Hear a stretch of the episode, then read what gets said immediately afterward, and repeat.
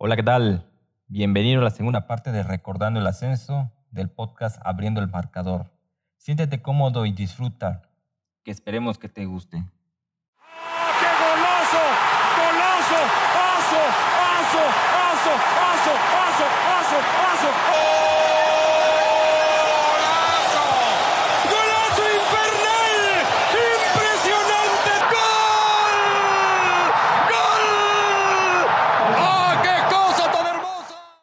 Muy buenas noches chicos, ¿cómo están ustedes? Sean bienvenidos al podcast de Abriendo el Marcador.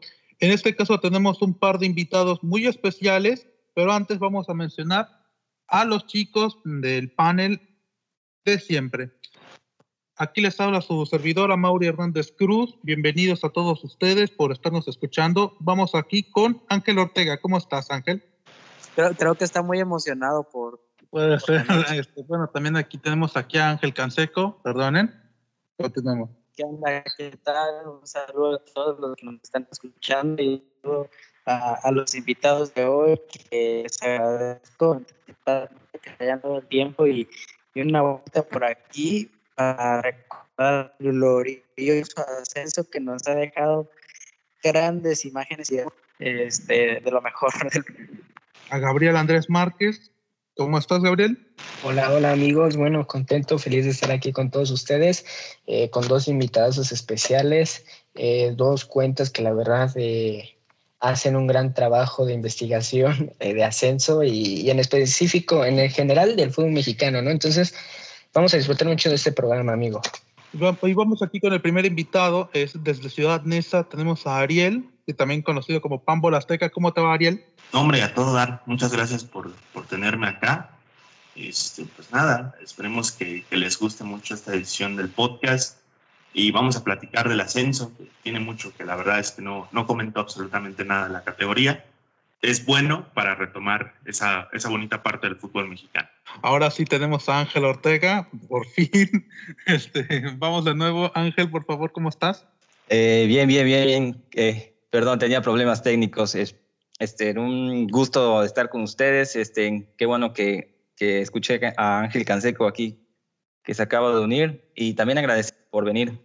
Aquí estamos para platicar del ascenso. Y para cerrar, aquí tenemos precisamente a arroba Francis guion bajo, pero también tiene un alter ego que es muy conocido en Twitter. Bueno, en Twitter en el ámbito más under en México, pero vale la pena seguirlo por si está, por si quieres enterarte de más de lo que es la división de plata. Arroba Nostalgia Ascenso, ¿cómo te va? Hola, muy bien, pues complacido de estar con todos ustedes. Eh, ojalá podamos sacarle provecho a esta conversación. Es un tema muy interesante. Y nada, vamos a darle. Muchas gracias por la invitación. Esto es abriendo el marcador, así que empecemos ya de una. La primera pregunta que les haré, sobre todo a Nostalgia, y le haré también al buen Ariel, es la siguiente. Número uno, este, ¿cómo fue que llegaste a conocer el ascenso MX eh, o Primera División A, la Liga de Ascenso? ¿En qué momento de tu vida, digamos, este, fue una categoría que empezaste a familiarizarte con ella? Ok, mira, es, es curioso, ¿no? Porque yo desde los digamos, desde el segundo lustro de los noventas, tuve ligeros acercamientos. Me acuerdo, pues era yo muy niño, ¿no? Me acuerdo yo en la tele, a veces los sábados me levantaba muy temprano, como a las 8. De repente, pues le prendía, pasaban partidos diferidos de los brujos de San Francisco, me acuerdo un de Cruz Azul Hidalgo. Yo decía, pues, ¿qué onda? ¿no? ¿Qué es esto? Pues, es una división menor, ¿no? Me llamaba mucho la atención, por ejemplo, el estadio de Cruz Azul Hidalgo, sentía yo que había mucho espacio atrás de las porterías. Dije, pues esto no se ve en primera división, ¿no? Y sí, pues tú ves, es una forma ovalada el resto de la cancha y se ve muy separado. Y pues como no tenían anuncios, ya ves que en el ascenso no, sobre todo antes, no se ponían nada anuncios, había como que mucho espacio entre donde acababa el campo y empezaba la tribuna. De San Francisco me acuerdo ligeramente haber visto en Televisa eh, este, el otro día lo tuiteé, ¿no? Yo pensé que era, que hablaban de un equipo de San Francisco, California. Dije, no manches, es como que San Francisco contra, no sé ni qué era el otro equipo. Y ya posteriormente supe pues, que era un equipo de San Francisco del Rincón, Guanajuato, ¿no? Yo, pues, ¿dónde está eso? No tenía la menor idea. Después de esos episodios, me tocó ver, por ejemplo, ya o con un poco más de uso de razón, la final eh, Tigrillo-Zacatepec en casa de mis abuelos. Muy buena, por cierto, un tanto dramática.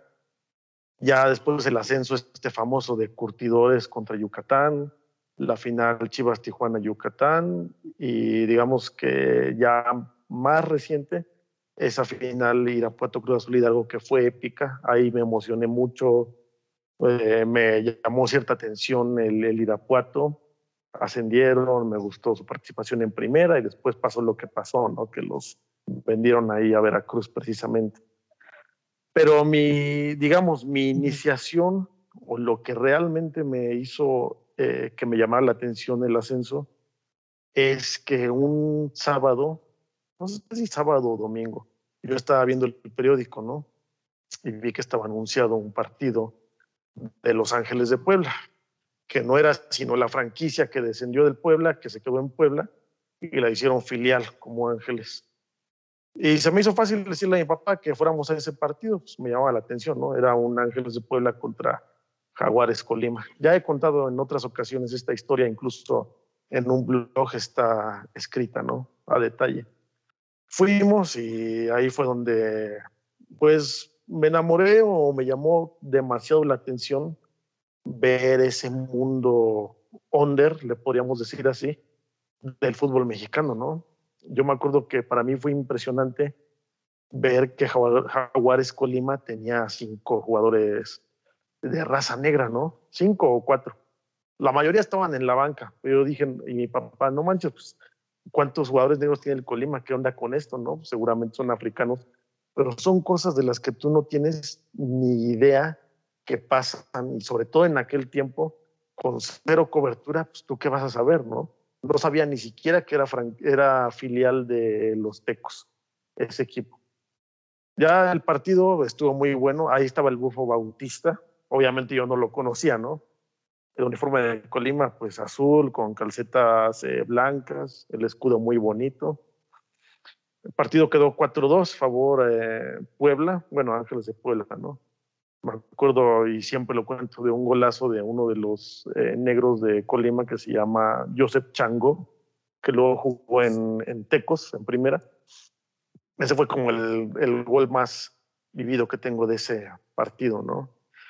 Y no, a partir de, esa experiencia fui a unos partidos más de Ángeles, me gustaba, ¿no? Me gustaba ver el estadio vacío, obviamente, pero pues me gustaba el entorno, me gustaba ver equipos, uniformes que no conocía, equipos que no conocía. Después Ángeles se transformó en Real San Sebastián. Bueno, no Real San Sebastián, era San Sebastián de la Universidad Cuauhtémoc. Lo mismo jugaban en ese estadio, igual contra equipos desconocidos y bueno, ya de ahí no paré, ¿no? Después fueron los Lobos, después fue ver las finales que pasaban en la televisión, que La Piedad, que Gallos de Aguascalientes, etcétera, ¿no? Hasta estas fechas que pues ya decidí, decidí junto con un, camarada pues, transformarlo en una cuenta eh, específica del ascenso.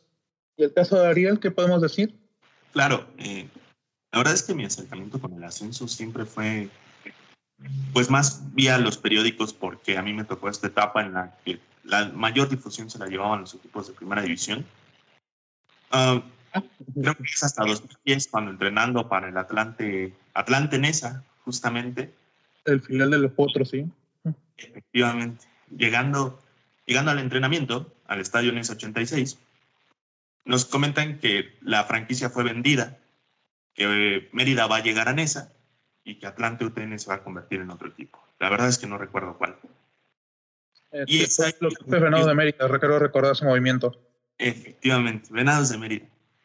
Y es ahí en donde nos dicen que va a, a surgir un nuevo Toros Nesa. A todos los que estábamos ahí presentes, que iba a surgir un nuevo Toros Nesa.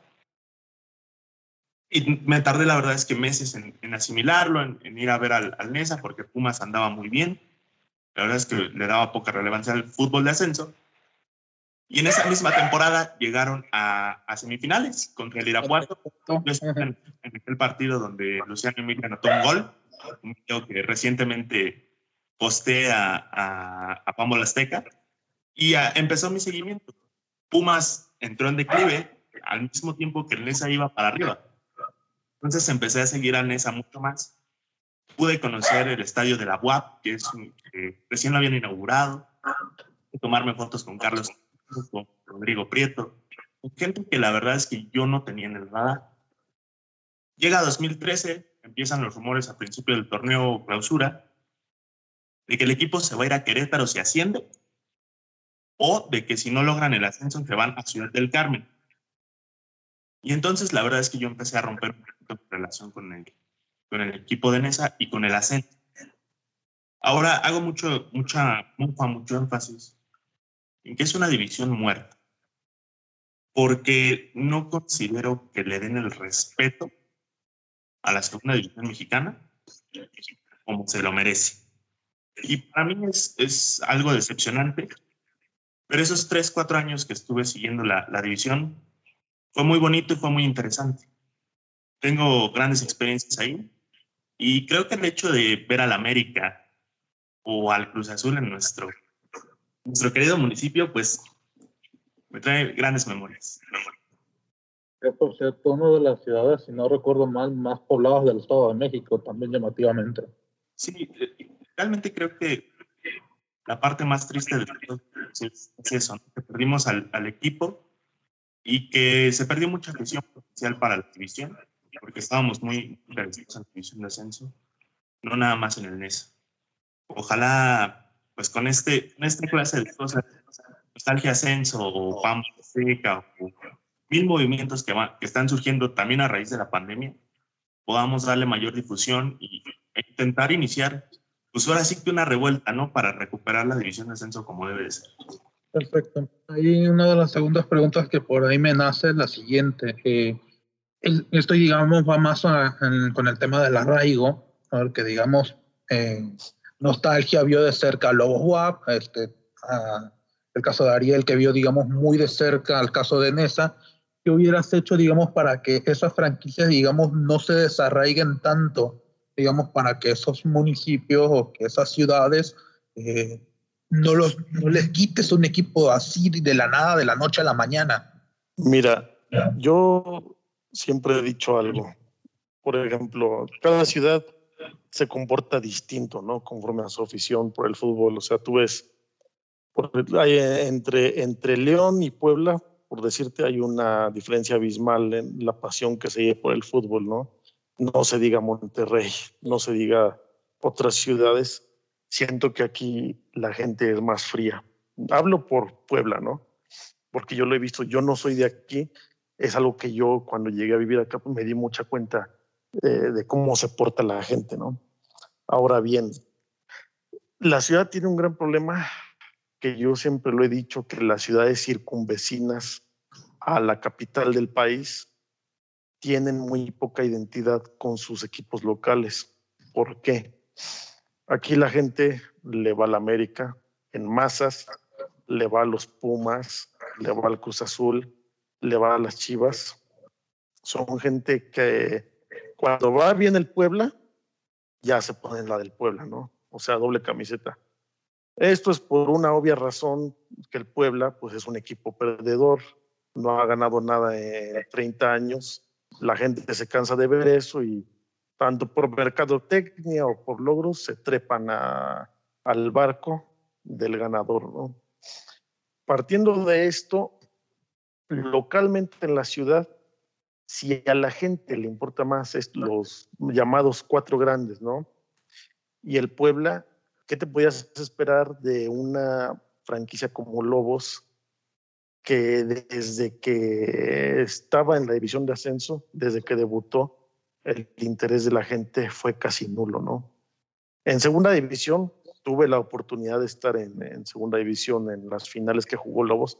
Muy bonito, ¿no? El estadio Cuauhtémoc a reventar, la gente volcada hacia Lobos, lleno impresionante. Lobos tiene el, el, el récord del equipo que más gente ha metido en un estadio de segunda división, que es el Cuauhtémoc, que en aquel entonces le cabían 45 mil aficionados, ¿no? Asciende Lobos de la manera en que haya ascendido, que ya todos sabemos que fue mediante una promoción que ni siquiera se jugó. Y ya en el ascenso, pues estamos hablando de 200, 300 personas, muchas veces en el estadio, ¿no? Es cuando es bueno, ¿qué pasa con, con la afición de Puebla?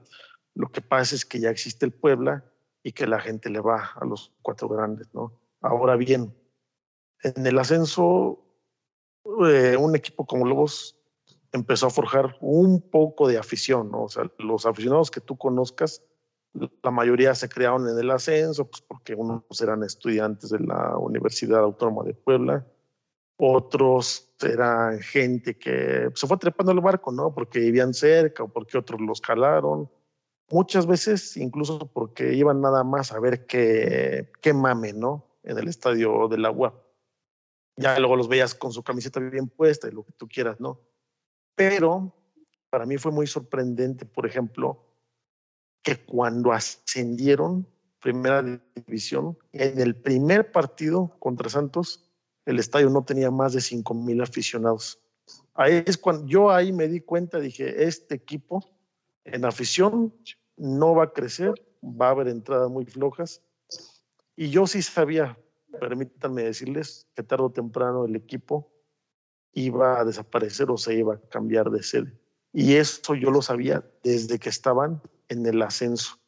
Tarde o temprano se van a ir pues, porque la gente no va al estadio, porque a pesar de que se diga que no, que el equipo de la UAB y que este, trépate el barco y toda la campaña que estuvieron haciendo, no hubo una respuesta y fue entendible, sobre todo en primera división, que el equipo desapareciera. Esa es mi, lo que yo he analizado con el transcurso de los años. Ariel. Pues mira, ahí lo que menciona el buen Francis este, tiene mucha razón. Sí estaba, regresando a lo, a de Nesa, sí estaba muy chingón tener un equipo, sí estaba muy chingón estar apoyando al equipo y ponernos las playeras y demás. Pero muchos íbamos con un doble propósito, que era que en un año, en seis meses, el América, el Cruz Azul, Chivas, Pumas estuvieran en el estadio y nosotros ya ir a apoyar a nuestros equipos. Creo que aquí en, en México no tenemos ese arraigo que sí tienen, por ejemplo, en España con el Alavés o en Alemania con el Hoffenheim. Son pueblos pequeños o pueblos grandes, pero que realmente no aprecian a su equipo y se van por algo mucho más cómodo y popular. Eh, es mucho más sencillo ser de Pumas que ser de Nesa, por ejemplo. ¿No? O sea, eh, es muy, muy complicado de repente ser aficionado. Eh, otra cosa, este es otro factor, de un equipo que no sabe si te va a durar un año, dos años, tres años, cuatro años o para siempre. Es una incertidumbre que tienen no nada más los equipos del ascenso, por lo menos ocho o nueve equipos de la primera división. No sabemos si van a pasar los próximos dos años. Le pasó al Veracruz, le va a pasar a Juárez y le va a pasar a San Luis. Entonces, es, es un tema de, de arraigo. Perdona, le puede pasar a Mazatlán en un futuro, tal vez. Sí, ¿no? Que tal vez se cansen y se quieran ir a otro lado. Efectivamente, es muy difícil mantener una franquicia de fútbol mexicano porque la neta es que la afición aquí no crece, no crece, nunca, nunca vas a ver en Ciudad Neza, en Ecatepec, un tipo que le vaya a los Bravos de Juárez. Muy complicado, porque son equipos hechos de manera artificial. Desde la división de ascenso son equipos artificiales y que la neta tienen una fecha de caducidad no son tan útiles. Y en la división de ascenso está llena de eso. Mañana vemos a Correcaminos de la UAT en el Marte Regómez. Y en dos meses lo vamos a ver en, en Guamuchi. Lo vamos a ver en Yucatán. Van a andar jugando en Veracruz, en Oaxaca. No hay identidad desde la parte directiva y desde la parte organizacional de los clubes. Ese es el verdadero problema eh, eh, que lo que menciona Ariel puede sonar hasta, hasta cruel, pero es la realidad, ¿no? Y, lo decía Mauri en, un en anteriores capítulos, ¿no? Que el fútbol mexicano eh, no hay equipos tradicionales de verdad, ¿no? Salvo los cuatro grandes que son los que han persistido durante, bueno, vaya, varias décadas. Pero, o sea, no hay tradición, ¿no? Y, y, yo creo, yo veo viable, por ejemplo, eh, que en un futuro a Irapuato lo veamos de regreso en primera división, porque no sé si además estén viendo eh, que el estadio ya lo están remodelando y lo están dejando, bueno, para, yo creo, eh, buscar ese ascenso a primera división, no sé si de manera deportiva o, o de manera pues monetaria, ¿no? Comprar una franquicia en primera, que no lo vería tan tan descabellado, porque es lo que siempre ha pasado en el fútbol mexicano, ¿no?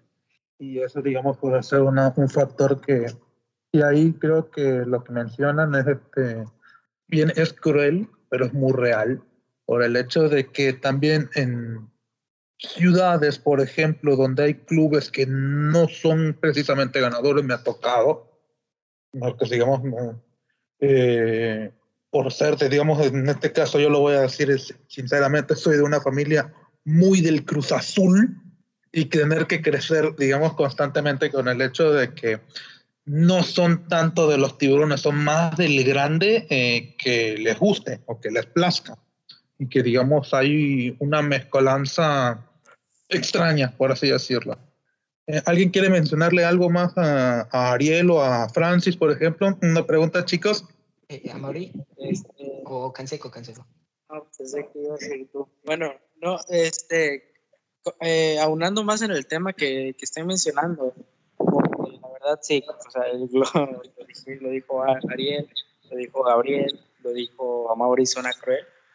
Y yo creo que para rematar en la crueldad, si hoy nos damos cuenta en la liga de expansión, fácil bueno, es cierto que ahorita por temas de pandemia, pues no, no hay afición en los estadios, pero antes de ello, pues este, cuando estaba la afición en el estadio, yo creo que fácil nos podemos deshacer de seis equipos a los cuales eh, les costaba llenar el estadio y que incluso pues se ve que, que realmente afición hay poca.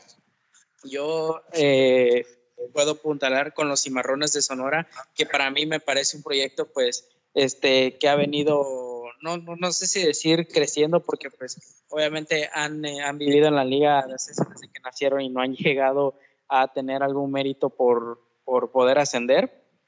Han, han tenido temporadas buenas, como con Gabriel Pereira cuando los ha dirigido, con Héctor Altamirano, y la verdad se, se ve un proyecto bonito, pero en cuanto a afición o en cuanto a arraigo con la ciudad, ahí nos damos cuenta que Cimarrones pues está mal no, no ha generado como tal. Y es cierto, es una ciudad que se dedica un poco más a, o es una afición que es un poco más beisbolera, pero pues aún así este, nos hemos dado cuenta que Cimarrones lleva años, lleva años, lleva años, y ese estadio que se ve que le entra bastante gente, no, no llega. Yo creo que con los venados, y perdóname Ángel, aquí me voy contra tu equipo, también ahí, ahí vemos otro caso y ya están a punto de remodelar el estadio. Eh, obviamente, pues se puede convertir en un estadio para, para, el equipo de béisbol, pero yo quiero ver, yo quiero ver cómo será esa diferencia con los partidos de los Venados y con los partidos de los Leones de Yucatán, que va a ser interesante.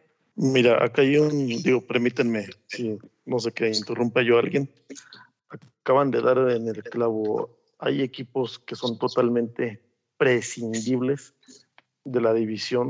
Yo igual pienso que en este momento la liga de expansión está muerta porque tú ves equipos como Oaxaca que dices, este equipo para qué está, ¿no? Incluso ya se menciona muy fuertemente que se va a ir para Veracruz. Pero aunque hubiera ahorita entrada de la afición, ¿cuánta gente va a ver al Oaxaca, por ejemplo, ¿no? ¿Cuánta gente va a ver a Cimarrones? Con todo y que Cimarrones sea un proyecto muy bonito, porque sí es un, proyecto sólido y serio, a mí me parece un equipo muy gris, sin ofender ¿no? a la afición o si alguien de Hermosillo llegara a escuchar esto. Oaxaca exactamente lo mismo. Es más, se le han pasado ahí danzando entre franquicias, que si la de Zacatepec era la de Oaxaca y que si una de Oaxaca está congelada. Y, o sea, ¿tú qué te puedes esperar de la gente que, que tenga siquiera un poco de identidad. Oh. Ahora se les ocurrió poner estos uniformes, yo siempre digo, no es un concurso de, de trajes de la Guelaguetza, ¿no? O sea, esto es un, un equipo de fútbol. Entonces, y ahora resulta que... Sí, dime, dime. Eh, eh, sí, perdón que te interrumpa, pero incluso, no sé si coincidan conmigo, eh, incluso Dorados ya se está convirtiendo en un equipo que que no te llama la atención, ¿no? Tuvo ese, ese lapso con Maradona, eh, lógicamente por ser Maradona, pero de ahí en más creo que pues se ha venido como pudriendo, podríamos decir.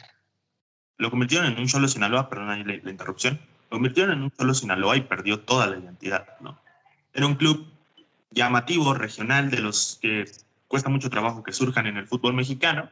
Llega a Tijuana, se adueña de él y lo rompe por completo. Entonces también me parece que por esa parte de las filiales y de los equipos que pertenecen a, diferentes clubes no ayudan, terminan por perjudicar. Yo estoy de acuerdo en lo que comenta Ariel. Dorados tuvo su boom eh, cuando se creó, ¿no? Que compraron la franquicia del Cihuatlán. En un año Dorados estaba ascendido, ¿no? Porque encima de todo armaron un equipazo que un, que podía competir fácilmente en primera división. y pues Diego Latorre, Aurelio Molina, el Gordo Becerra, estaba Héctor Jiménez, eh, ¿cómo se llama? El Recuerdo Valdés. Había varios. Bueno, Pep Guardiola ya en primera, ¿no? Ya en primera división Pep Guardiola, Loco Abreu, estuvo Jimmy Ruiz, Silvio Saucedo. Entonces Dorados asciende muy rápidamente dura dos años, que fue cuando lo de Pep Guardiola y todo este, ¿cómo se llama? Yarley y todo eso. Y diciendo, ¿no? Pero aún así era un, un, equipo competitivo de la división que siempre estaba ahí buscando ascender, perdió finales de ascenso, todo este rollo, ¿no? Empezaron primero en, bueno, ya ves que luego volvieron a ascender contra Necaxa. Hasta ahí seguía siendo para mí un equipo de los llamativos y competitivos de la división, ¿no? ¿Qué pasa? Descienden ocurre lo que comentaría, él llega a Tijuana, lo hace su filial, pero ya ahorita siento todavía más gris que cuando llegó a Tijuana, porque en mi muy particular opinión, Mazatlán le acabó de quitar los pocos reflectores que tenía este equipo. O sea, ya, ya no soy el único equipo de Sinaloa, ya todo el mundo Mazatlán contó y que entraron arrebatando, como ellos mismos lo dicen, este, ya le quitaron la atención que tenía Dorados. Entonces tú ves a Dorados ahorita, ni siquiera tiene un plantel decente con el que digas, pues este equipo puede ser campeón o puede llamar la atención. No arman equipos interesantes, le quitan jugadores interesantes. Estaba Vinicio Angulo, estaba Bordagaray. Sí, llamaron la atención lo de, lo de Maradona, pero ahorita ya realmente Dorados es una lágrima, al igual que lo es la mayoría de equipos de la división. Y ahí hay un problema que me parece va a ser para siempre, porque lo comenté en el anterior episodio y se lo he dicho aquí a mis compañeros. Este, yo recuerdo cómo se vendía la liga de expansión de, de ascenso, eh, o bueno, hay recuerdos en los que tú puedes entrar y, y, checar cómo se te vendía la liga de ascenso anteriormente. Y era así de, se le va a llamar la liga de primera A porque no habrá una diferencia económica con la primera división y va a ser una liga que va a ser igual de competitiva. Y en México hay demasiado dinero que la liga de segunda va a ser igual, igual de buena. Y pues nos dimos cuenta que no, o sea, no, no trascendió y aquí pues Dorados pues pasó lo que tenía que pasar como cualquier otro, como con cualquier otro equipo de la liga de ascenso.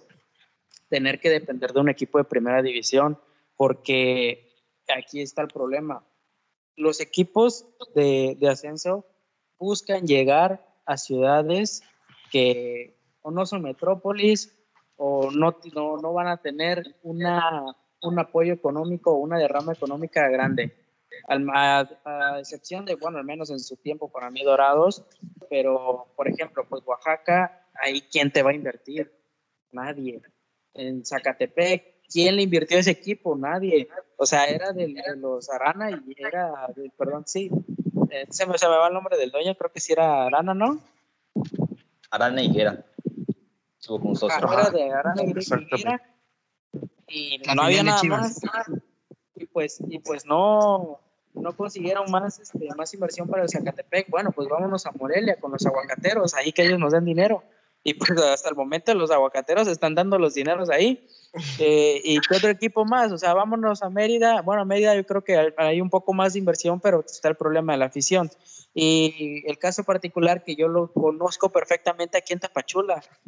Eh, ah, dependíamos directamente del gobierno del estado y en un principio de las migajas que dejaba Jaguares de Chiapas.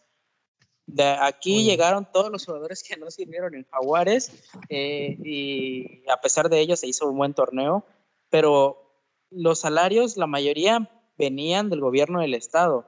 Los boletos no te dejaban una gran entrada, pues, una gran este, ingreso de dinero, a pesar de que las entradas fuesen buenas, pero pues obviamente tú a, un ciudadano de Tapachula no le vas a vender un boleto en 500, 600 pesos, o sea, se los vendías en 50, 100 pesos, más hablando de la Liga de Ascenso. Y pues 50, 100 pesos por boleto, haciéndole cuentas, no sacas más de 100 mil pesos. Eso no te alcanzaba ni para el salario del Hobbit en los últimos años. Entonces, este, es una dependencia que se tiene algunos, algunos equipos de la primera de, equipos de primera división u otros de los gobiernos, como en su caso en algún momento pues fue Veracruz ya en primera división, no estamos hablando de la. Pero pues les digo, yo conozco la versión de cafetaleros, y ah, pues Dorados que ahora está con Tijuana, Cimarrones que en un principio dependía de los jugadores de Querétaro, y así nos vamos con equipos y equipos y equipos del ascenso que terminan fracasando por este problema porque o eligen ciudades que, en, las, cuales no hay una gran derrama económica o terminan empezando dependiendo de, un equipo de primera división. Y ese es el gran problema. Sí, y Canseco, eh, regresando un poquito a lo que dijiste de las filiales, yo creo que no deberían de existir en la ahora Liga de Expansión. Yo creo que le hace mucho daño, ¿no? Vemos lo que está pasando, por ejemplo, en Pumas. O sea, Pumas Tabasco, el peor del año, y por consecuencia va, va a descender pero ojo, que no va a pagar que porque es franquicia, porque es filial. Entonces, ¿a qué estamos jugando, no? Yo creo que le hace mucho daño tener eh, dependencia de un club eh, que está en la máxima categoría porque no se le da la importancia, eh, lo menosprecian hasta cierto punto, lo desbaratan cada año porque lo, utilizan jugadores, no sé, o sea, a mí la verdad me disgusta demasiado que existan filiales en, en la liga de expansión es que yo no lo veía tan mal en un inicio por el hecho de también darle cierto fogueo a filiales como digamos pasa en la segunda división española. Pero digamos, ahí, tenías como el hecho de mezclabas con otros equipos, digamos, de cierta importancia. Como por ejemplo, ya checándolo de una manera, hoy en, esta, en este año, por ejemplo, tienes eh, al Español de Barcelona, está el Sporting de Gijón, el Oviedo, que son, digamos, otros clubes, también que lo mezclas con clubes, digamos, de ciudades más chicas, que sin este, descensos, eso, eso, no, eso, nunca va, eso nunca va a suceder sin descenso, Mauri. Ah, es lo lamentable. Es que también el problema, ahorita no te puedes aventar descensos y ascensos por el problema económico que hay. Eh, a mí, te, lo, eh, te recuerdo, tío, lo criticaste mucho, pero para mí el gran acierto por parte de la Liga de Ascenso previo a la pandemia, que ya si fue excusa o no para, para defender a los equipos o que ya no se quisieron aceptar más equipos del ascenso, pues eso ya es harina de otro costal. Pero para mí un buen acierto fue el, el, este, el cerrar momentáneamente el ascenso y el descenso y fortalecer la liga económicamente con el apoyo que daban los equipos de la primera división y con ese contrato eh, con ese contrato de televisión que se reparte en partes iguales. ¿Por qué no lo hicieron con el ascenso? Eso también no es nada. O sea, el ascenso lo, lo pudiste hacer, el ascenso le pudiste dar los derechos, por ejemplo, en ese tiempo a TDN. Y TDN transmitía como dos o tres partidos y, es, digan que les fue bien. ¿Por qué no hicieron eso cuando existía eh, el verdadero ascenso, ¿no? Con Correcaminos. Correcaminos lo transmitió eternamente Sky. Lo mismo pasó con Cafetaleros. Eh, lo mismo sucedía con Zacatepec. Eh, la verdad, o sea, para mí es un chiste eso. Es, es querer vender para que se disipen las críticas un poco cuando sabes que no es cierto. ¿Por qué no lo hiciste cuando estaba el ascenso, eh, pues el ascenso añejo, el ascenso, el ascenso verdadero? ¿Por qué no lo hiciste? Porque menospreciaste la liga. No, sé si se menospreció la liga. Mira, si, me permiten, este, es un tema muy importante el que comentan, ¿no?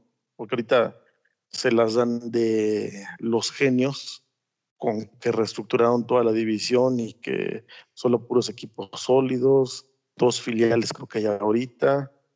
Muy bonito, ¿no? ese, ese discurso, esa retórica, como le dice. Tú tienes razón. ¿Por qué no, cuando era la primera, el, el ascenso que daba miedo, por qué no hicieron esto siendo que había equipos con afición propia, con interés de la gente, que la gente se interesaba a ver el circuito y estas personas ni siquiera se atrevían a pasar la final, la Piedad de Aguascalientes, diferida, y solamente te enterabas por unos resúmenes pedorros de acción de 15 segundos, ¿no? Ese ascenso a mucha gente, a mucha gente le llamaba la atención, no la podías ni ver. Ahora, muy bonito, marca, claro, jornada de tres partidos, de 5 hasta las 11 de la noche, ¿no? Y es bien los miércoles y TUDN, los de los jueves y los del domingo, creo, del Atlante, ¿no? ¿Por qué cuando se, sí se podía, no lo hicieron? Y sabes qué, fue, qué es lo peor de todo? Que ellos se encargaron, o sea, los mismos federativos se encargaron de matar a la división y a los equipos que había, que eran equipos interesantes, no como ahorita, que los Alebrijes de Oaxaca y, que el Cancún FC, ¿no? Por mencionarte algunos. Ellos fueron matando al Irapuato, ellos fueron matando a la Piedad, ah, ellos te mataron al Salamanca, ¿no? Que era un equipo muy interesante ellos eh, le negaron al Tampico por muchos años el ascenso, ¿no? Ahí hasta hubo una desafiliación. El, ajá, sí, todos esos temas, ¿no? Y hoy, curiosamente, el actual campeón, ¿no? Curiosamente, el actual campeón. Fueron guiando el circuito con sus trabas, con su cuaderno de cargos, con que no tienen dinero, con sus desafiliaciones, todo esto hasta lo que es ahorita. O sea, ¿quién no daría algo para que cuando menos Irapuato y La Piedad estén ahí? Que injustamente les quitaron incluso primera división. No se diga primera A o, ascenso MX, ¿no? Entonces, es muy bonito, te digo, este discurso, ¿no? Que no tienen solidez financiera y que cada equipo le van a dar 20 millones. Pero ellos propiciaron, propiciaron esa situación, si me entiendes? O sea, siendo que podía toda, podría todavía ser un circuito interesante con ascenso y con, descenso y con solvencia económica. Y no, ellos solitos lo mataron hasta lo que es ahorita. Y ahorita sí, entonces sí quiero transmitir todo, sí me preocupo por patrocinios, sí me preocupo porque me paguen marca Claro, ESPN y, y los demás, ¿no? A mí me parece que, que lo que están haciendo es más lavarse las manos demostrar que, que, ellos están haciendo lo correcto y que los que son incapaces son los equipos de ascenso. Y rumbo a 2026, justificar la posible fusión con la MLS. es No, o sea, son, son tipos que son ineptos, pero son muy cínicos también. Saben lo que hacen. No creo que, que, hoy día digan, ay, pobrecito el Atlante, hay que darle dinero. vamos a darles dinero o hacemos que les damos dinero, que se vea que son, que no pueden sostenerse, que una segunda división en México es insostenible, mato cuatro o cinco categorías de un plumazo y me fusiono con la Liga que no aporta nada, pero pues, va por el lado económico, ¿no? Deportivamente no aporta nada, pero por el lado económico es un negociazo. Creo que va por ahí. Sí, sí, sí. Ahorita remato algo que dijiste, Ariel, pero primero vamos con, con Ortega, porque creo que quiere comentar algo. Eh, sí, de lo, de lo que estaban comentando. De hecho, ayer David Medrano puso que eh, tienen en mente volver al ascenso, pero eh, quitarían los 20 millones que reciben los equipos y así no se puede. Dicen que no. A ver, y yo también quiero preguntar, ¿qué pasó con el dinero que pagó Veracruz y Lobos WAP? para quedarse en primera división? ¿Qué creen que haya pasado?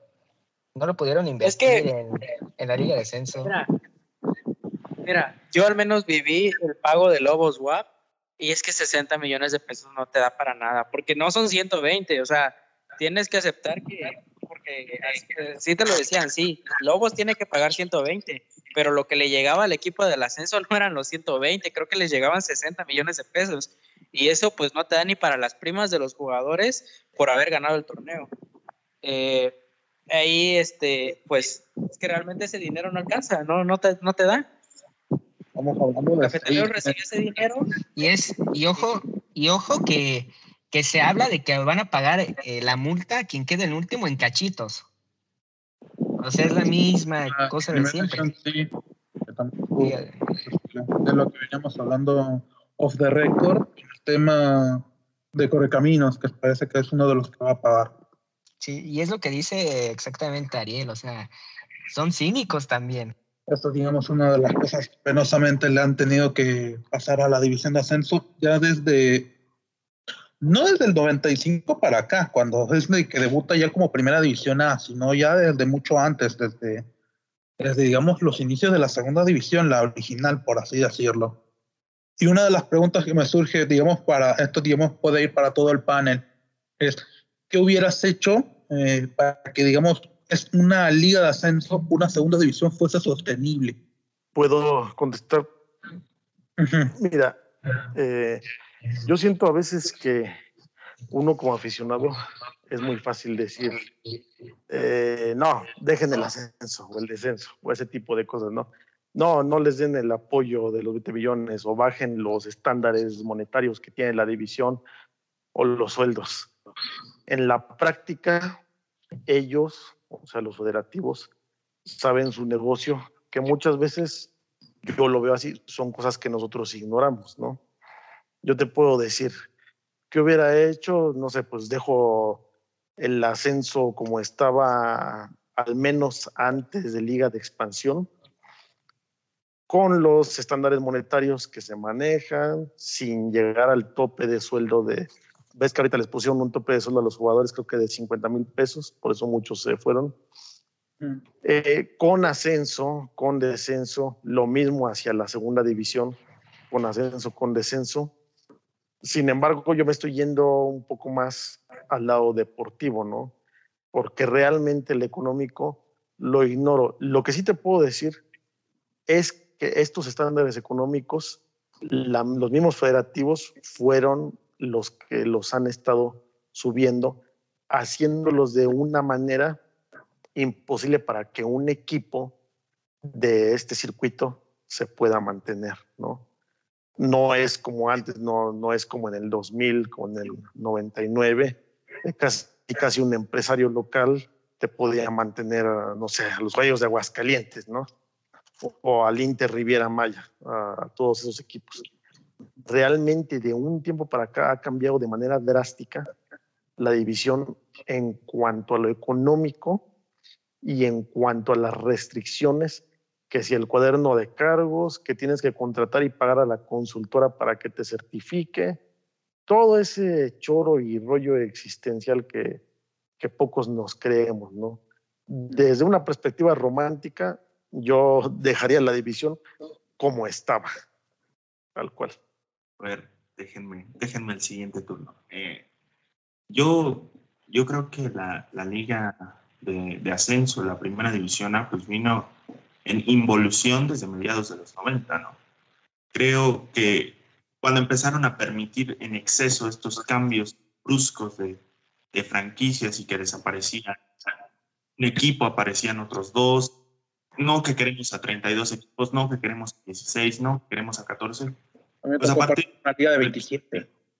a 27, o sea, completamente ridículas que no se ven ni en fútbol, eh, con todo respeto, en el fútbol centroamericano, que es el que más veo subdesarrollado. Y me parece un poco difícil decirte qué puedo hacer. Por el lado deportivo, dos descensos este, y dos ascensos. Y ya, ¿no? A ver, háganse bolas como puedan. Que desciende el Atlas, que desciende el Querétaro. Y creo que la actual, la actual liga de expansión surge justamente para proteger esa clase de franquicias. Ya antes habían hecho el porcentaje, se robaron el modelo de Argentina para proteger a los equipos grandes. Desde ahí yo hubiera empezado por nada de porcentaje. El equipo que menos puntos sume en esta temporada se va y asciende el La mejor. tabla anual, por ejemplo, del fútbol uruguayo, por así decirlo. Efectivamente. Entonces, son cuestiones que se, que se hicieron desde hace 30 años. Yo regresaría 30 años para corregir las cosas. Es imposible. Esta división ya lleva un rato muerta, nada más que le ponían respirador artificial. Y creo que el tema verdadero es, ¿qué va a pasar con la competitividad de la Liga MX de aquí a 2025 que la liga se fusione con la MLS, ¿qué es lo que va a pasar? Porque estos equipos ya demuestran una mediocridad enorme. Te hablo del Atlas, te hablo del Querétaro, te hablo del Necaxa, te hablo del San Luis.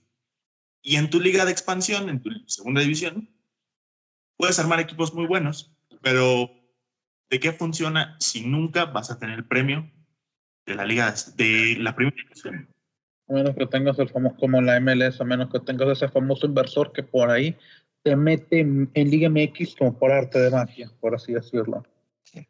Eh, pues mira, dentro de lo que se podría hacer, porque esta administración de estos directivos ya llevan rato haciendo sus, sus maldades, dentro de lo que podría hacer yo en lo deportivo, dejar el ascenso. O sea, el ascenso, si quieres el descenso, eh, no, no lo no lo pones en acción durante dos años, pero sí que paguen una multa y que esa multa se vaya a la, liga, en este caso el ascenso, para darle solidez económicamente. ¿no? Y que ese premio se reparta entre múltiples equipos, ¿no? Entre los equipos que están. Además, bueno, los derechos televisivos que increíblemente ahora sí están haciendo, que duraron décadas, años en, hacerlo y ahora por arte de magia ya están, ya lo puedes ver en tu DN, en ESPN, en Marca Claro, en Fox Sports. Y bueno, eh, económicamente, bueno, ya, ya dije los dos, las dos cosas eh, de un jalón, dos pájaros de un tiro. Y bueno, eh, como se los dije, si quieres, en primera que no haya descenso, pero que sí paguen para dividirlo en, en todos los equipos del ascenso, que como bien dijo Canseco, quizá no te alcance, pero también hace atractiva la división. ¿Por qué no iba la gente a los estadios? Porque desde un principio ya se sabía que no iba a haber ascenso. ¿Por qué? Porque te ponían trabas, que el aforo, que luego eh, un determinado, no me acuerdo qué más pusieron. Eh, unos determinados tipos que tienen este, su derecho. Sí, sí, sí, o sea, el cuaderno de cargos fue una, la verdad, una estupidez. O sea, no, en España no hay esa, esa aberración de, un cuaderno de cargos para cumplir. Por ejemplo, Mira, Leibar jugando en primera división y tiene una cancha de 10.000 personas. Sí, sí, sí, o sea, por eso también se hizo, no, ya no fue atractiva y por eso ya la gente ni iba. Y si recuerdan también en el último tramo para hacerla todavía poquito más, crearon su jueves de ascenso, que no sirvió para absolutamente nada, ¿no? Pero es atractiva la división, por eso se murió. Por eso se fue muriendo de a poquito, no le hicieron atractiva. Y yo desde un principio, lo que ahora se está implementando en la Liga MX lo hubiera implementado ya en el ascenso, que es el repechaje. ¿Te imaginas un partido único? Por ejemplo, un León Irapuato en el Estadio León, repesca para avanzar a la liguilla. O sea, hubiera sido increíble. Lamentablemente, aquí importa más el dinero, eso ya se sabe y bueno, se fue muriendo de a poquito. Y también lo que dice Ariel, yo espero con todo mi corazón que no sé, que FIFA interceda eh, muchísimo para que no se haga la liga norteamericana. O sea, sería todavía peor. O sea, si de por sí estamos viendo un nivel eh, pésimo. Déjame sí, sí, sí, Ariel. Rapidito. Ayer con lo del América Olimpia y todo el escándalo que se ha venido formando gracias a las declaraciones de Baños, se dio un paso muy importante para que se haga la liga norteamericana en un futuro.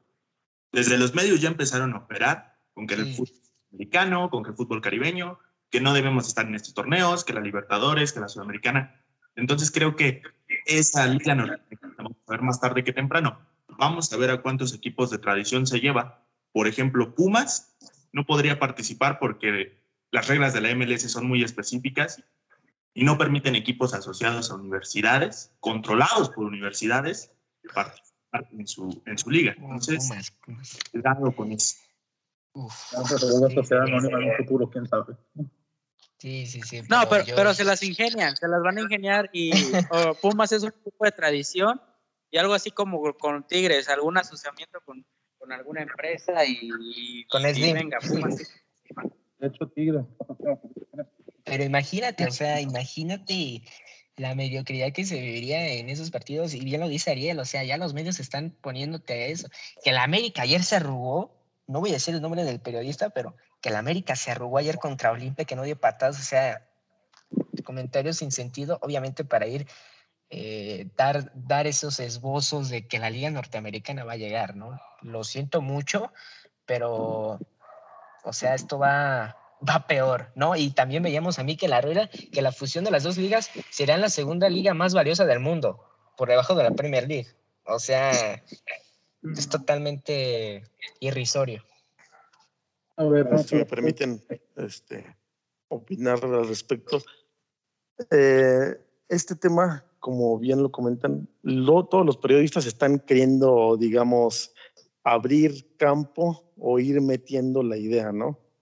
Se dio ayer con el desmadre este del Olimpia contra, contra América, se ve una clara tendencia, ¿no? No sé si sea órdenes de, de ahí, de los altos mandos, como para qué justificar la inminente eh, fusión esta que, como leí recientemente, sería la fusión jugada entre semana y después cada liga como normalmente la conocemos los fines de semana. Eso fue lo que leí, no, digamos una fusión total y permanente, pero sí una casi casi como si fuera Copa MX y la otra los fines de semana, ¿no?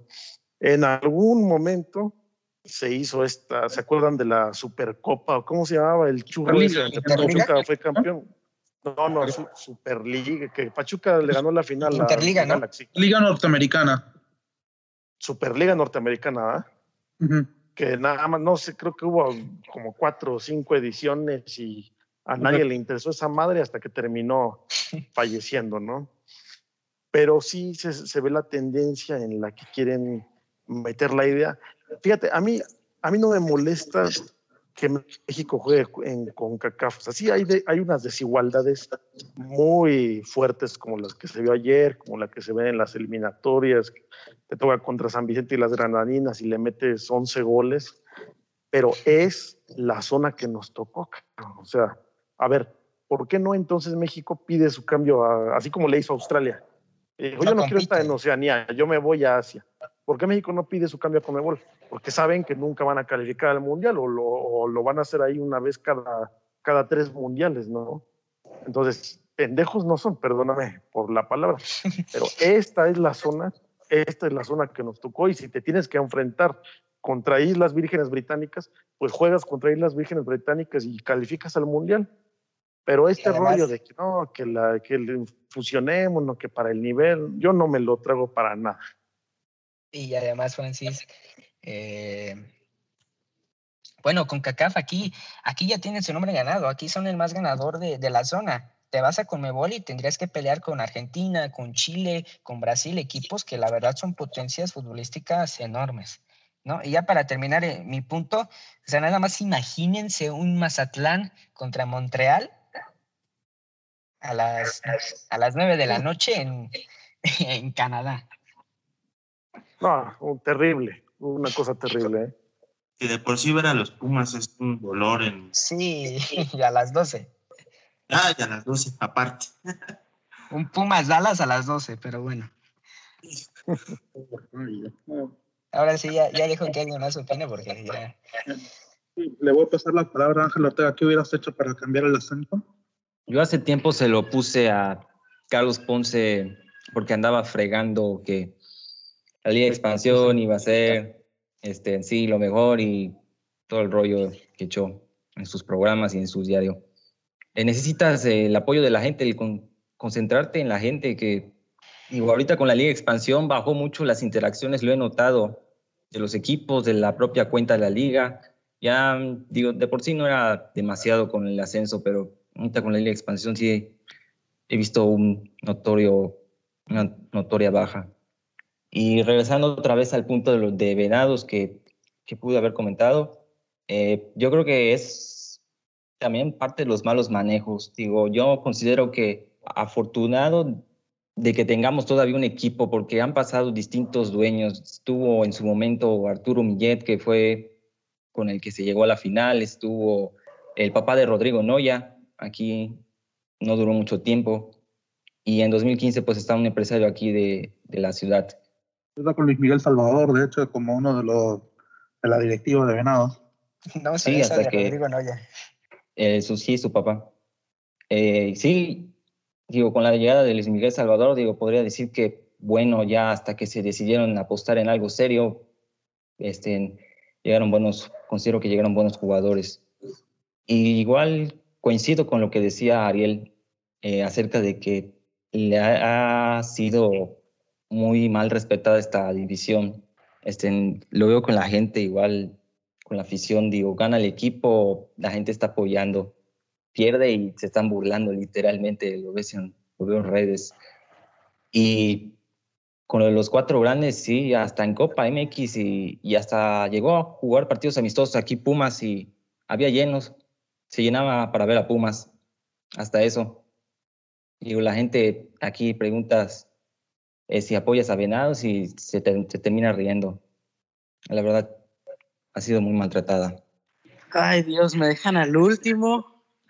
No, y creo que lo que les voy a decir tal vez no les agrade pero y les juro que yo no me quiero poner del lado de esos cabrones, pero es que le estoy rebuscando y rebuscando y me cuesta, y me cuesta, porque el problema que yo le veo, a, ver, deportivamente a mí me encanta la liga, me gusta, yo me hice seguidor, principalmente llegué con, estuve con Jaguares de Tapachula y en su momento pues ya con, con Cafetaleros de Tapachula y de la nada es como que te atrapa la liga y te interesa ver a los demás equipos. Así te estabas viendo un Zacatepec contra Lebrijes, o sea, tú te lo veías porque te interesaba en algún momento la liga y llegaban esos jugadores de culto como Gustavo Ramírez, como Nequecao, jugador, si, me voy más atrás, pues y podemos mencionar muchos más jugadores que te terminan interesando.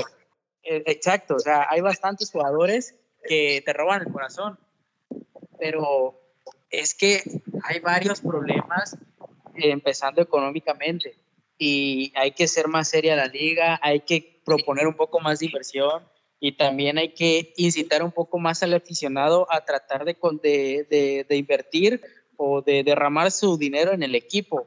Que yo lo dije cuando, cuando se sufren los, las, las, las ideas de los equipos, sufren mucho las personas, el vendedor de los tacos, el señor, el chofer, el taxista, el que te vende las camisas piratas y todos, y todos ellos, pero también se van porque el equipo termina dándose cuenta que las inversiones no son necesarias y, y ahí lo vemos eh, en el momento de que eh, un aficionado te prefiere comprar una camiseta pirata que la camiseta original y pues ahí ya estamos viendo cómo le estás quitando el dinero al equipo. Y no, y no, estoy, y no estoy diciendo, no, no me estoy poniendo en contra de los vendedores piratas, que yo sé que realmente hay personas que necesitan o ven un buen negocio y pues todos comemos, realmente, todos comemos. Entonces, este, eh, ahí sí tenemos un gran problema. O sea, imagínense ustedes lo que ganaría el América o las Chivas si recibieran el dinero que deja el aficionado al comprar los, jerseys piratas. O sea, es, es una gran proyección económica y, y, es lo mismo con los equipos de ascenso. ¿Por qué? Porque pues uno prefería comprar el jersey pirata, prefería eh, vender el boleto revendido, con los, por ejemplo, en la UAP, que a veces los estudiantes que, que eran los que recibían los boletos regalados, eh, te terminaban revendiendo el boleto y tú lo comprabas sin problemas en 10 pesos, porque pues dices 10 pesos, no manches, eh, yo, yo lo compro. Entonces, sí hay un problema económico que hay que arreglar. Otro punto también es el, es el, es el que ya conocemos todos, como con el ejemplo de Dorados. El ascender y volver a descender es un golpe económico fuerte, pero fuertísimo. Entonces, a mí lo que me parecía idóneo es copiar un poco lo que se hace eh, en Inglaterra, que a los equipos que descienden pues se les siga apoyando al menos en un plazo de, de 3, 5 años, me parece, no recuerdo perfectamente, para que no, para que no sufran tanto ese golpe de regreso, porque Dorado sufrió ese golpe de regreso, Leones sufrió ese golpe de regreso, este, y no sabemos cómo lo, cómo lo aguantaron. Necaxa. Necaxa lo sufrió y no sabemos cómo lo aguantaron, porque realmente es un golpe que todos los dueños lo dicen, es un golpe que es un golpe mortal. O sea, descender es dejar de existir porque pierdes tus inversiones, pierdes tu, tu franquicia, deja de valer dinero y es perder prácticamente tu patrimonio. Entonces, este, yo creo que sí hay que fortalecer bastante la liga, prepararlos para cuando vayan a ascender y también prepararlos cuando vayan a descender, porque ambos son costosos este, yo quería ver cómo se iba a poder desenvolver el, eh, este, Cafetaleros en Liga en Primera División, pero pues es que iba a ser tan costoso que yo creo que iban a terminar descendiendo e iba a pasar lo mismo, iban a desaparecer. iba a pasar prácticamente lo mismo si ascendían o no ascendían, porque es un golpe fuerte económicamente. A mí me gusta bastante la liga. Deportivamente, desde hace años, para mí eh, eh, me gustaba mucho, pero este, yo creo que lo que iba a hacer era reestructurarla financieramente desde hace años, que era lo que necesitaban, como, como ustedes bien comentan, y preparar a todos los equipos en caso de algún descenso y preparar a todos los equipos de ascenso en caso de alguna de, en caso de, ascender a primera división. Y creo que, bueno, también pondría mi, mi parte, que esta sería más mi visión, porque económicamente mm, pongo la idea de Canseco perfectamente, lo del lo que es el término en inglés que es el parachute payment, que digamos es un modelo que se utiliza sobre todo en Premier League para apoyar a clubes que llegan a perder la categoría y digamos que el golpe de realidad que significa un descenso eh, lo deja, digamos, tal vez mejor parado para la próxima. Un caso, digamos, que ahorita están funcionando, por así decirlo, de alguien que descendió recién, que es el caso del Norwich, acaba de perder la categoría recién en Premier League, pero digamos va de nuevo como un cañón para regresar a Primera División. Y digamos que es un equipo que por lo menos el golpe rotundo del descenso lo aguantó de momento. Ya veremos qué puede pasar, pero también hay una cuestión que eso deberían aplicarse sobre todo en los clubes del ascenso. Tecnología 1 y... Hola. Como que quedó mero trabada. Se trabó, creo. Se trabó. Eh, creo que eh, filiales como el, el Tabasco a competir a equipos como, como más estructurados como el West Bromwich, como el Español de Barcelona, como el Swan, equipos que tienen un poquito más de nivel y de, alguna u otra manera ya tienen un bagaje amplio en la primera división. Es bastante diferente. Y aquí realmente no se ve la voluntad de las ligas y de las televisoras de apoyar que así también le dan fuerza. En el Fulham es completamente diferente lo que pasa en, en el fútbol de Europa, donde las televisoras y las ligas son muy activas para apoyar al que recién viene ascendiendo. Aquí yo dudo que Televisa, TV Azteca, ESPN, Fox Sports quieran apoyar a un equipo que recién asciende. No son tan parejos para repartir el recurso, son mucho más eh, privados por la suya, no les interesa tanto distribuir el fútbol a latitudes diferentes a las que ya están establecidas. Y por ejemplo, también es muy diferente a que tú desciendas aquí en la Liga Mexicana, vayas y compitas con una filial pitera como el Pumas de Tabasco o el Tapatío, a que desciendas en Inglaterra y compitas con el Swansea, con el Brentford, con el West Bromwich, que ya tiene un bagaje en la división, un bagaje muy amplio, de hecho. Entonces sí, sí dudo que, pueda, que se pueda realizar un modelo así de apoyo tan tan importante a los equipos que recién nacen aquí en México. Es que eso, eso implicaría eh, sacrificar eh, todo el ingreso monetario que tienen todos los equipos. O sea, por eso yo creo que jamás se hará. El hecho de tener que repartir el pastel entre varios no les gusta tanto. Pero también otra de las cosas que tal vez aplicaría es que mencionan mucho el tema de la repesca. Eso ahorita lo mencionó Gabriel, que lo trajo a colación yo creo que tal vez el modelo del torneo corto en Liga de Ascenso no lo veo tan viable. ¿Por qué, por qué motivo? Tal vez este, por el hecho de que hay algunos clubes que, que pueden tener su racha perfectamente, eh, pues pasen, digamos, que no parecían ah, preparados para un ascenso, asciendan así de golpe. Pero digamos, este, tal vez vayas eh, modelando, digamos, en un torneo largo, en donde, digamos, tienes más o menos idea de tu presupuesto. Como en la segunda división, ¿no? un presupuesto claro, una idea más clara, eh, ir pasito a pasito, por así decirlo. Ya estoy repitiendo demasiado, por así decirlo, maldita muletilla.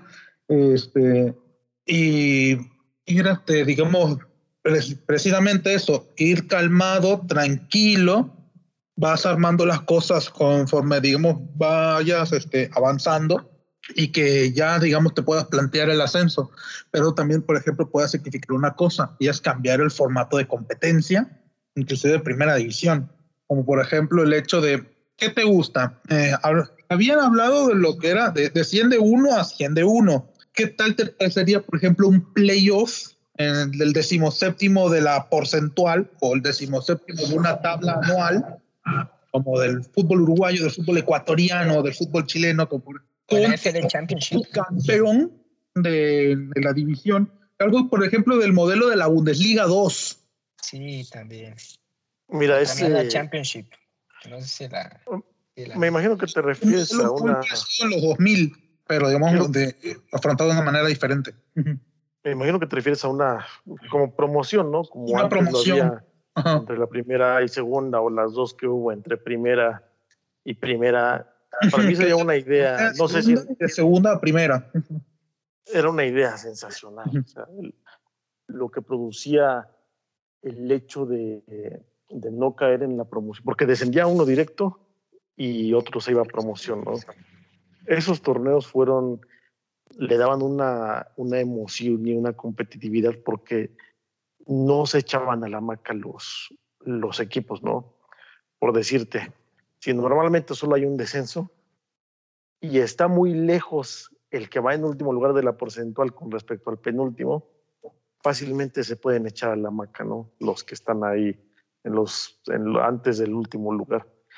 Pero cuando estaba la promoción, no, fácil, había cuatro o cinco equipos que estaban ahí este, viendo por encima del hombro no caer en, en- en- en la promoción, por todo lo que implica, ¿no? Ya, y vimos que incluso equipos de segunda vencieron a equipos de primera A y pues vergüenza total, ¿no? Que un equipo de una categoría menor te gane el ascenso. Sería una idea, eh, a mi, para mi punto de vista, una idea sensacional.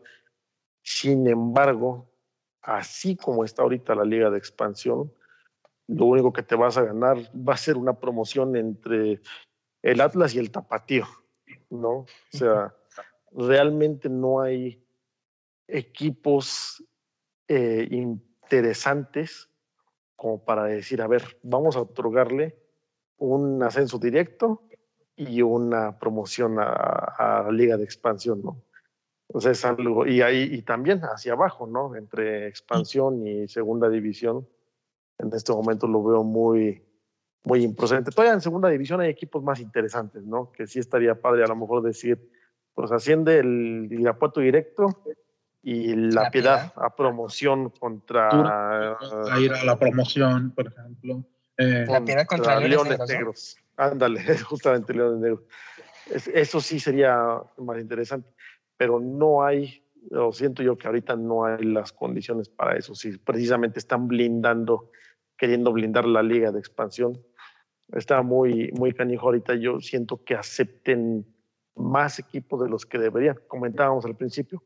Hay un ascenso directo ahorita de segunda a expansión, entre comillas, ¿no? Porque dijo Medrano ayer, no les van a poner trabas, van a llegar a ascender al que sea. Quiero ver eso. Quiero ver eso porque yo no lo creo, francamente. Nadie, nadie ya se lo cree, sinceramente. Así es. Aunque ah, es bueno lo que dice Mauri, ahorita tendríamos, por ejemplo, perdón Ariel, eh, un, si no me equivoco, un San Luis contra Celaya. O no estaría muy, muy padre eso, ver eh, una situación así.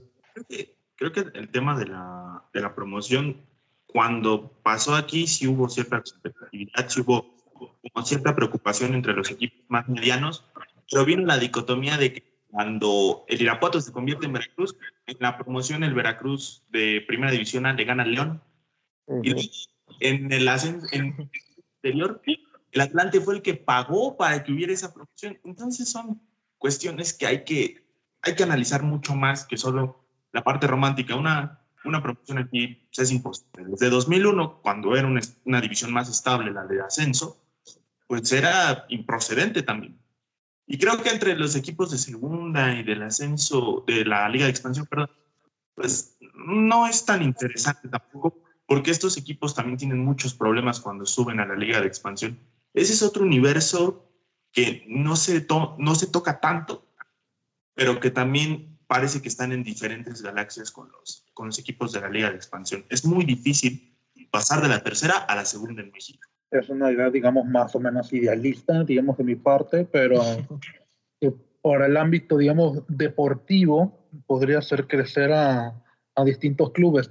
desde abajo, eh, digamos de tercera a la segunda división, en lo que es nuestra primera división, lo que era la antigua primera división A o lo que es expansión. Y hoy, este, en el caso de, de una eventual primera división A a primera división, eh, por ejemplo, lo que se tomaba, eh, yo recuerdo ahorita la Bundesliga 2, eh, pero puede ser, digamos, de ese estilo.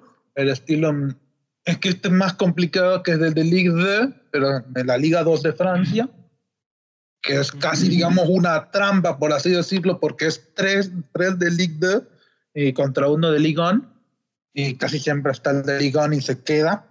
Que era el modelo, por ejemplo, de España en el, fútbol, de los 90, pero es ya una confección muy diferente.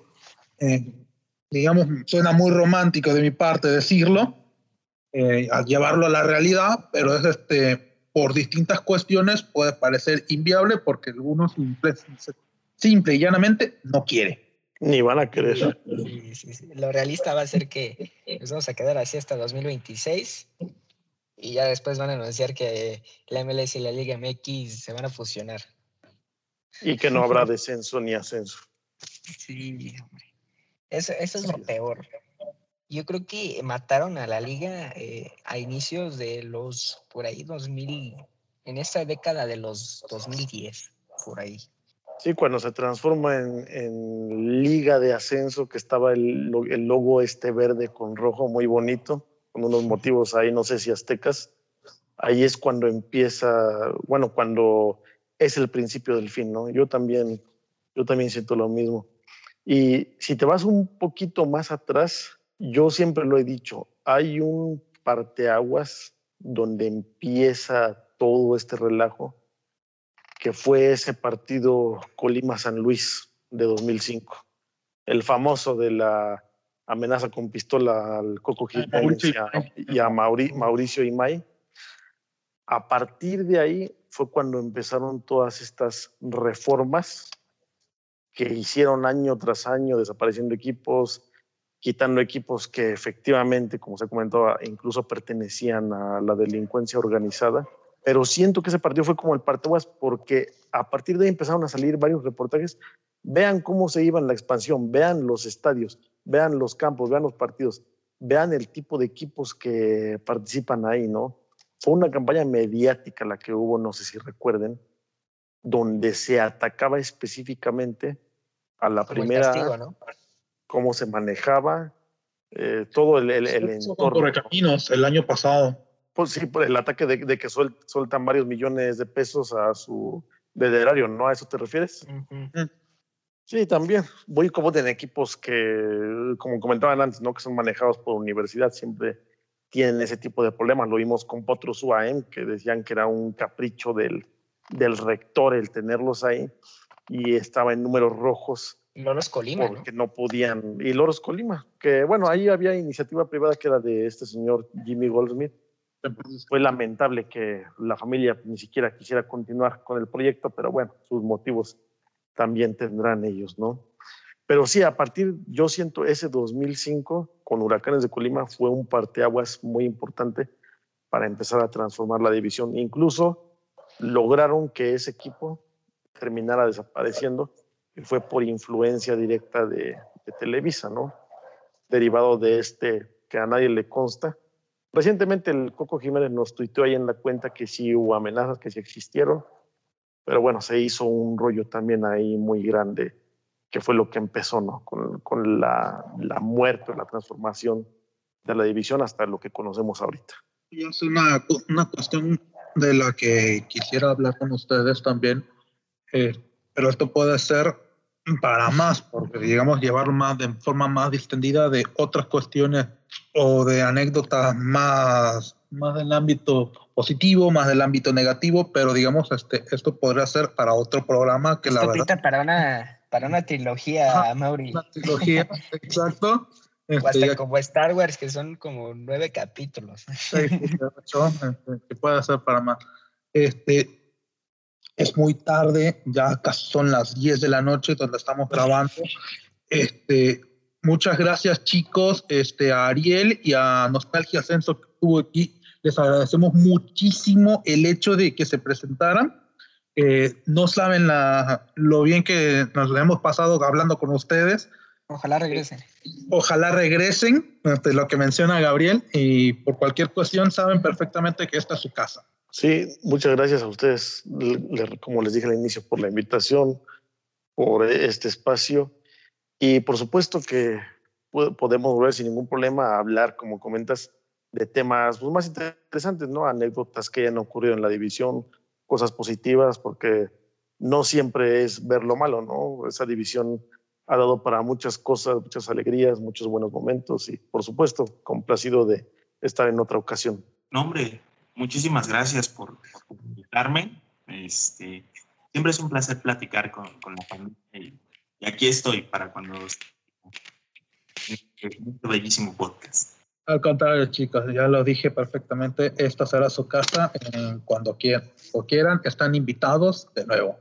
Este, chicos, eh, para cerrar con broche de oro, este, por lo menos un último recuerdo del ascenso que tengan. Con, con los invitados comenzamos, ¿no? A ver, escucho Gabriel. Quizá el, el mejor recuerdo de, de ese- bueno, con esa FC más bien, eh, cuando tuve la oportunidad de acompañar a- al último partido de su vida a mi, a mi abuelo paterno, con quien tenía una relación muy buena, fue al Nesa FC contra Pachuca, en un, un juego de Copa MX que vino Hugo Sánchez, que también es un, es un referente para mí a nivel deportivo, que vino Neri Castillo, al que tuve la oportunidad de saludar, y que el Nesa ganó, y, y realmente es un recuerdo muy bonito para mí. Eh, lo perdí dos años después y, y hasta la fecha sigo recordando con muchísimo cariño ese, ese partido que, que fue muy interesante también y que afortunadamente ganamos por penales.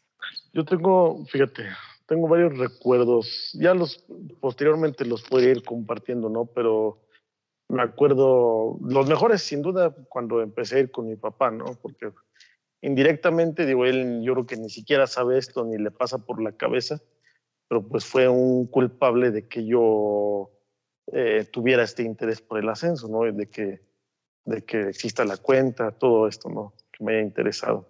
Me acuerdo un, San Sebastián contra Gallos de Aguascalientes. De hecho, fue el torneo que Gallos de Aguascalientes fue campeón, si no estoy mal, 2001, por ahí, ¿no?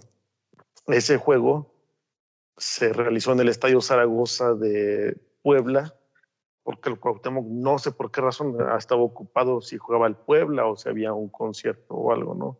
Pero la tranquilidad de estar en, en un escenario, no conocía yo el estadio, por cierto, viviendo en Puebla. Ese creo que lo ganó Gallos de Aguascalientes 2-0. Atrás de mí había afición de Gallos de Aguascalientes. Y tú dices, qué padre, ¿no? Eh, ver algo diferente. Todo el mundo le va al América, todo el mundo le va al Cruz Azul, a los Pumas, a los Chivas, etcétera, ¿no? Recientemente a los equipos estos que están ahora de moda. Y no, fue sentir como una, una plenitud, ¿no? Una tranquilidad. El estadio obviamente estaba habíamos 200 personas. Ver el fútbol que en ese momento realizaba Gallos de Aguascalientes era muy interesante porque realmente sí estaban, yo siento que un nivel mayor, cuando menos de San Sebastián. Y simplemente el hecho de haber estado en partidos de equipos muy extraños, como en este caso San Sebastián solo vivió seis meses, veo que mucha gente de repente, no, es que ya yo de repente de la noche a la mañana soy fan del ascenso, ¿no? O quiero el jersey de tal equipo o así. Pero somos pocos los que estuvimos en la acción, ¿no? En el momento, en, en, algo que nunca más se va a repetir. Ese es como un recuerdo que yo tengo muy, muy lindo, ¿no? Que comparto y que tengo en la mente. Uno de, uno de nuestros panelistas quiere hablar. Eh, yo, yo me acuerdo, eh, porque creo que soy el más chiquito de todos los que están aquí. Yo me acuerdo, yo me acuerdo de un León 3, La Piedad 5, apertura 2011, me acuerdo muy bien de ese partido porque justamente lo vi con mi papá, ya lo pasaban por Fox Sports, por fin lo podíamos ver. Y bueno, también esa, ese morbo de, de saber si León ya por fin iba a ascender. Eh, me acuerdo que iban perdiendo 3 a 0 y en el segundo tiempo, bueno, dieron la campanada, empataron 3 a 3 pero bueno, errores defensivos condenaron la derrota. Eh, me acuerdo muy bien que el, que el, este, ¿cómo se llama? Ya se me fue su nombre. Es Mendoza. Luis Ángel Mendoza, el Quick, sí, el Quick. Me acuerdo que metió gol en ese partido. Y creo que fue el del GAN, el de marcador final. Me acuerdo mucho también porque me acuerdo que estaba morrillo eh, y me acuerdo que gritaban la palabra esta que ahora está prohibida y le pregunté a mi papá, pues, oye, ¿qué gritan? Y él me dijo que fútbol. Entonces es un, es un recuerdo que tengo ahí en la memoria y, y, creo que es el mejor partido de ascenso que he visto por distintas ocasiones, ¿no? Por, porque no la podía ver, porque eh, no contaba con los recursos para contratar donde lo pasaban, ¿no? Fue una semifinal, ¿no? Sí, la semifinal del... Sí, yo lo vi en TBC, lo pasaban en TBC. Muy buen partido, por cierto. Sí, buenísimo. por ahí Sebastián Massa anotó una cosa así. Sí, y luego me acuerdo de un golazo en medio campo, creo, y fue precisamente de más. Sí, sí, algo, algo así recuerdo yo también. Los había mencionado el programa anterior. Esto, yo, lo, yo lo viví con Veracruz en el año 2009. Bueno, uno, de, uno fue en 2009 y el otro el año siguiente. En 2009 eh, fue un Veracruz contra Dorado de Sinaloa, cuarto de final, el partido de vuelta. Veracruz venía de perder 1-0 en Culiacán y tenía que venir acá a Veracruz. Eh, ya es el tiempo de descuento, en los últimos minutos del partido, este, ya en del segundo tiempo, Rorro Rodríguez sale a rematar. De hecho, este fue un partido que fue eternamente frustrante porque Ailton da Silva, sí, el mítico Ailton da Silva, este, va y falla un penal. Idolazo. Idolazo para Pumas, claro está. Y entonces este, sale a rematar. No recuerdo muy bien quién fue el anotador de ese partido, pero yo honestamente pensaba que había sido Roro Rodríguez. Era minuto 91, Veracruz pasando, eh, sufriendo de más, como no podía ser de otra forma y, se da este, con la emoción del público, de mucha gente que se termina abrazando. Eh, todo como siempre suele pasar, este, eh, un montón de botellas, todo, no de botellas, este, de vasos de cerveza volando por doquier en la cancha. Y fue, digamos, de, las, de las mejores experiencias que, de un partido que vi en división de ascenso. Y otro, ya este ya fue verlo en televisión, fue el Veracruz Irapuato del año 2010. El Veracruz que llega a la final de la división de ascenso que pierde con Cholos. Uy, sí. Pierde 2-0 en Irapuato, que de por sí era una cancha que históricamente se volvió muy difícil para el conjunto escualo. Entonces luego tiene que ir, salir contracorriente a ganar el partido como de lugar. Y ya en los últimos tramos llega un gol de Juan Pablo García este, y Veracruz, digamos, tiene una vida más para poder soñar, digamos, con ese campeonato que no se pudo dar por distintas cuestiones, porque fue un torneo de por sí bastante atípico, porque de hecho fue acá en, el 2010, fue el, si no recuerdo mal, fue el huracán, fue un huracán, cayó, digamos, por la zona del puerto que fue demasiado, hubo demasiados problemas, ¿eh? El huracán Carlos, aquí ya me mencionan aquí, ¿eh? el huracán Carlos, me equivoqué, porque aquí me está, al lado está mi hermano, así que digamos, él también está más, enterado de ese detalle. Y fue de, las distintas cosas, digamos, por así decirlo, de gran emoción que me generó los tiburones rojos en la vida. Yo último recuerdo, creo que muy triste. No te escuchas bien. Ah, vivimos la gloria no recuerdo, estoy triste porque vivimos la vida y les decía, bueno, entonces este fue para mí el, torneo de 2018 fue memorable para mí, o sea, conseguimos el campeonato, una gran final ante, ante UDG, eh, con grandes jugadores, Joel Bárcenas, Leonardo Ramos, Eddie Gambila, el Joven Bermúdez, eh, Bruno Tiago, Mepopa aquí, Adolfo Domínguez, que terminó como el mejor contención de la liga, me puedo pasar horas aquí, o Diego de la Torre, que también le tengo mucho cariño, me, puedo pasar aquí horas mencionando toda la plantilla, eh, y te soy sincero, le guardo un cariño especial a todos, menos a las Pajarelio. Remordimiento nada más. Este, y fue un torneo memorable. cerramos esa final con, bueno, el dato oficial fue el lleno total. La liga dice que nuestro estadio tiene 18 pero el, equipo dijo que entraron 22 mil personas eh, esa, en esa final en TUDG, que supuestamente el equipo, esa es la verdadera cifra del estadio. Y pasamos a la final del ascenso, que desde, las, desde el primer día que se estaba promocionando ya la estaba matando.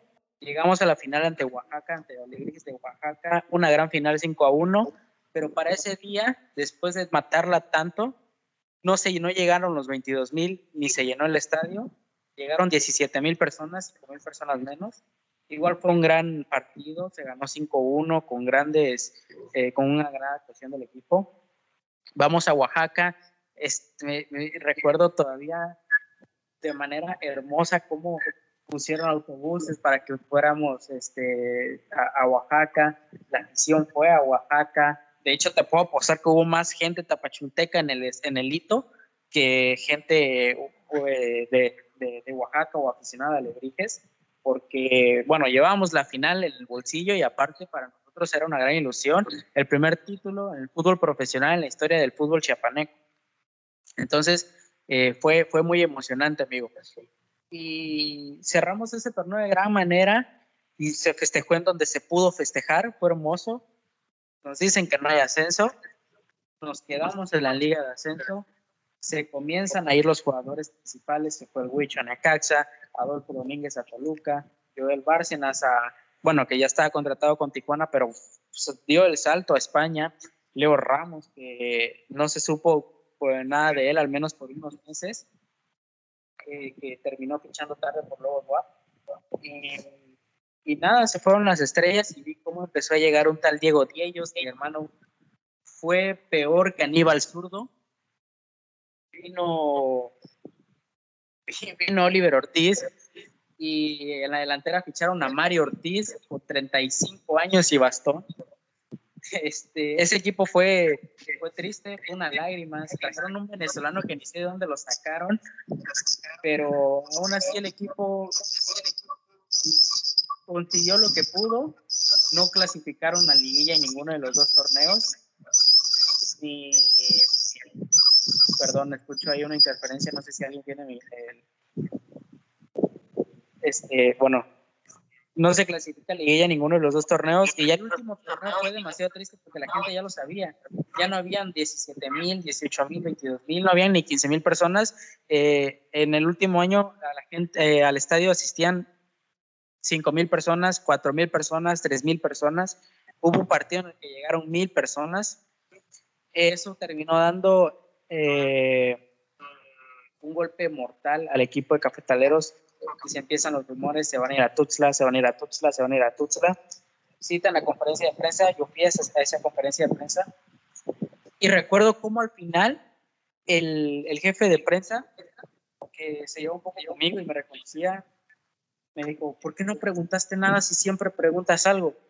Y yo le dije, hermano, es que pasaban las palabras de Casanova y yo no paraba de sufrir y, no dejaba de sentirme mal y mal y, triste, o sea, te, lo juro, hasta pareciera que voy a llorar ahorita, pero es que es así de nostálgico para mí porque yo recuerdo perfectamente esa conferencia de prensa, fueron 26 minutos ahí parados, no dejé de grabar en los 26 minutos y ese video no lo subí ni recorté ninguna parte, no subí nada, ni mandé nada a mi medio porque la toma temblaba, o sea, mi mano tembló y yo solo iba sufriendo como estamos analizando la opción porque nos han abandonado y ya no es este, redituable y mi, mi voz se quebraba, mi, eh, mi, mi, mano temblaba y no, no me animé a preguntar nada, no quise decir nada. Me fui y me fui del estadio y asistí al último partido que fue un Cafetaleros contra Atlético San Luis.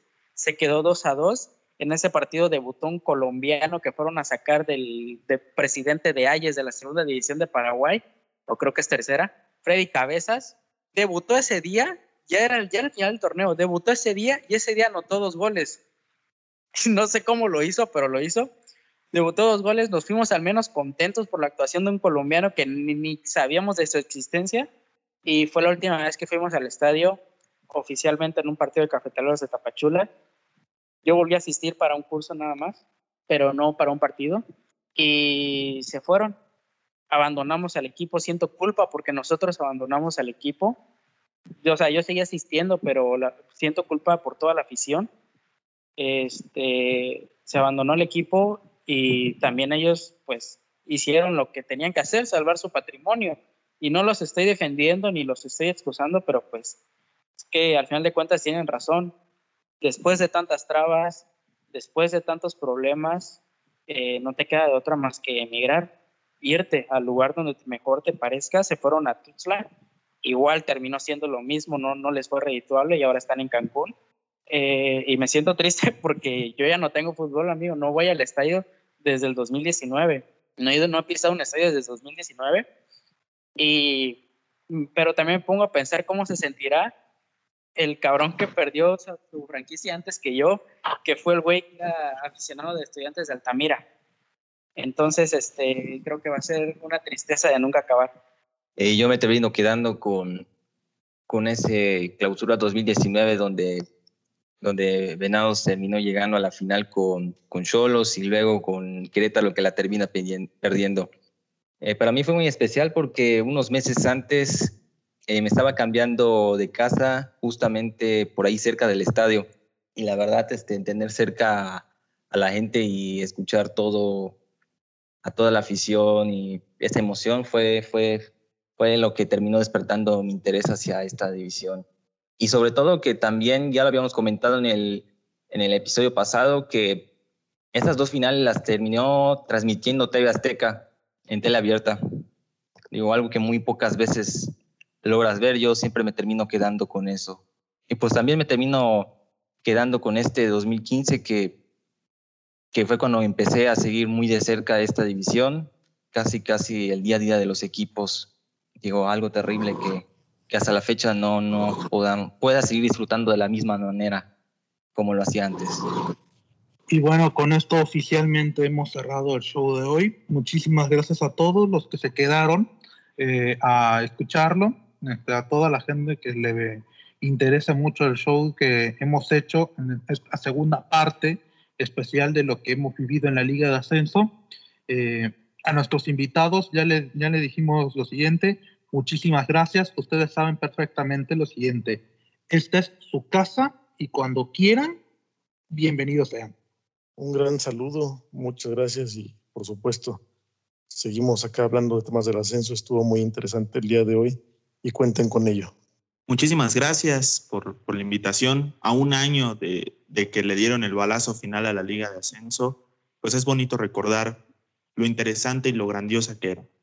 En Ariel, en Ariel Ponce y en Pambo Azteca tienen un amigo. Un fuerte abrazo. Eh, a nombre de todos los que estuvieron laborando con nosotros, Ángel Ortega, Ángel Canseco, eh, Gabriel Márquez, Amaury Hernández, eh, un detalle más, y con esto cerramos. Redes sociales para todos, a todos para que se despidan. Pues ya las conocidas, arroba Nostalgia Ascenso. También nos pueden seguir, colaboro junto con otros tres eh, camaradas en History Liga MX. Ya deben conocer muy bien la cuenta. Pues espero que sea de su agrado todo lo que publicamos. Este, bueno, por ahí en, Twitter, arroba pambol-azteca. En YouTube también andamos haciendo contenido en Pambo Azteca igual. Y pues ya, ¿no? Son las, son las dos redes sociales que hay que promocionar. Un abrazo. A los chicos ya saben dónde seguirlos, este, pero aún así, si es el primer programa, a Gabriel, Los Ángeles y un servidor, sigan sus redes sociales. Bueno, empiezo yo, es arroba RYA2212, es mi cuenta personal de Twitter, este, para que me puedan seguir. Ángel Ortega. Eh, arroba altología bajo. Ángel Canseco arroba 97-canseco. Gabriel Márquez. Eh, yo, eh, Gabo Ant 17. Eh, no sé si se entiende así, si no lo deletreo. G-A-B-O A-N-D y el 17. Y te atreves a seguirnos, bueno, ya no solo en nuestras redes sociales, también tienes el, la cuenta oficial del show, que es arroba todo guion bajo el Foodmex así como suena, todo guion bajo el Foodmex es nuestra cuenta de Twitter. A nombre de todos los que estuvimos aquí, Ángel Canseco, Ángel Ortega, Gabriel, Gabriel Márquez, también estuvo Nostalgia Ascenso, también estuvo Ariel Ponce. Soy Amaury Hernández, muchísimas gracias, cuídense todos y nos vemos en una próxima edición. Hasta luego chicos, que tengan buena noche.